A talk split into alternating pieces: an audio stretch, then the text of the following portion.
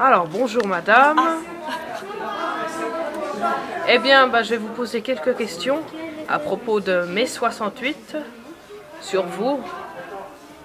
Alors, euh, pouvez-vous vous présenter en quelques mots?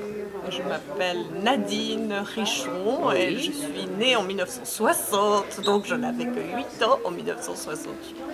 Bien. Quel âge? Non, Voilà. bah, vous avez dit. Et que faisiez-vous à l'époque? Je suppose que vous étiez écolière. Où viviez-vous et avec qui? À Lausanne avec mes parents. D'accord. Quelle était la chose la plus importante pour vous à l'époque? Pour faire de bonnes notes à l'école. J'imagine bien. Et maintenant, la deuxième partie de l'interview, capsule 2.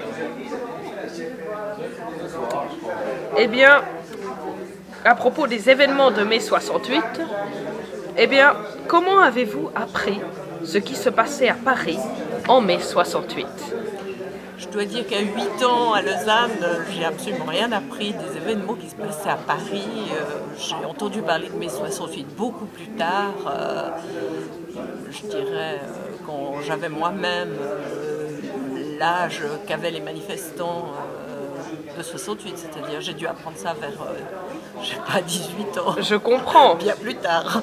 Mais comme euh, il y a eu une euh, sorte de, de revival de mai 68 euh, à, à l'époque de Lausanne Bouge, ça a été une sorte de, de- ça a été une série de manifestations à Zurich et puis après à Lausanne qui euh, était comme un écho lointain euh, suisse à mai 68 c'était la revendication, mais voilà, qu'on n'est plus tout à fait dans le, même, dans le sujet mai 68, mais voilà, il y a eu pas mal de manifestations à, à Zurich, très violentes d'ailleurs, euh, de la part de la police.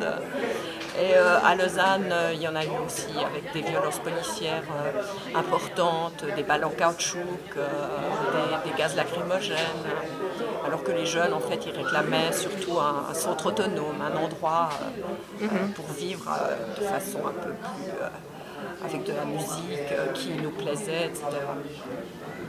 Bon. Et la dernière question de la capsule 2. Quel était votre sentiment à l'époque par rapport à ces événements?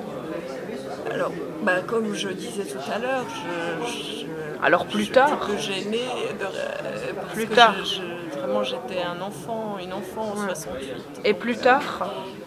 Plus tard, quand même, plutôt un sentiment de, de- de sympathie euh, vis-à-vis de, de ces événements qui ont été très, très importants, euh, pas seulement en France, mais, mais dans le monde entier. Euh, On, c'est parti des États-Unis, ces événements-là, et puis c'est parti même avant d'un mouvement de fond de la société, avec les beatniks dans les années 1950, et puis les hippies dans les années 70. qui- C'était ce désir d'une autre vie, d'un monde différent, qui ne soit pas ce monde capitaliste qui menait à la guerre, à l'exploitation des peuples, euh, puisqu'on était dans les années 60, il y avait encore des colonies, etc.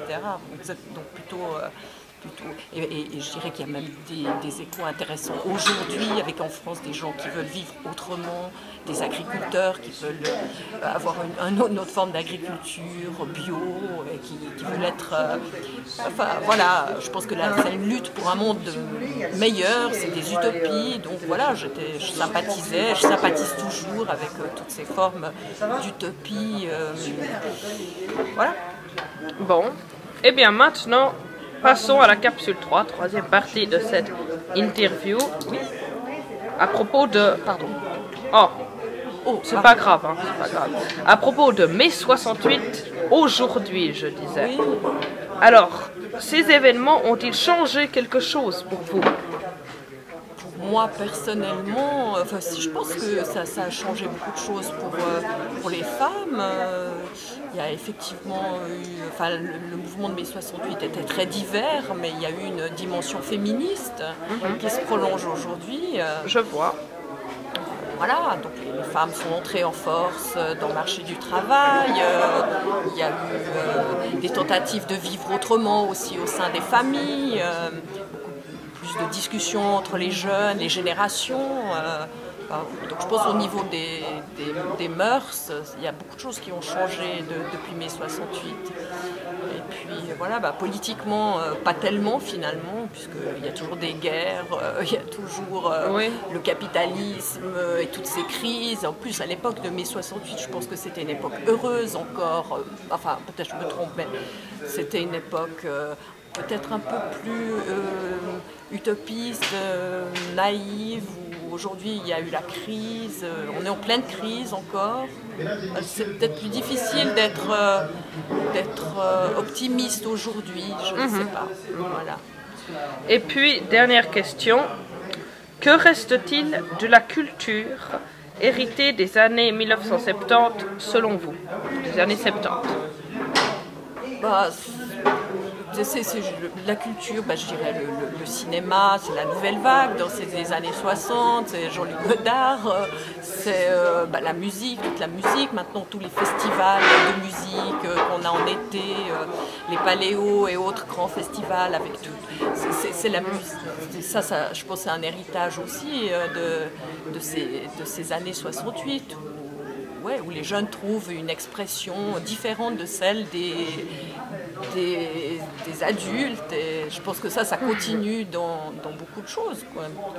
cinéma, musique, euh, théâtre euh, et bien d'autres choses. Eh bien, merci pour cette euh, interview enrichissante de votre part. Et au revoir, à une prochaine, madame.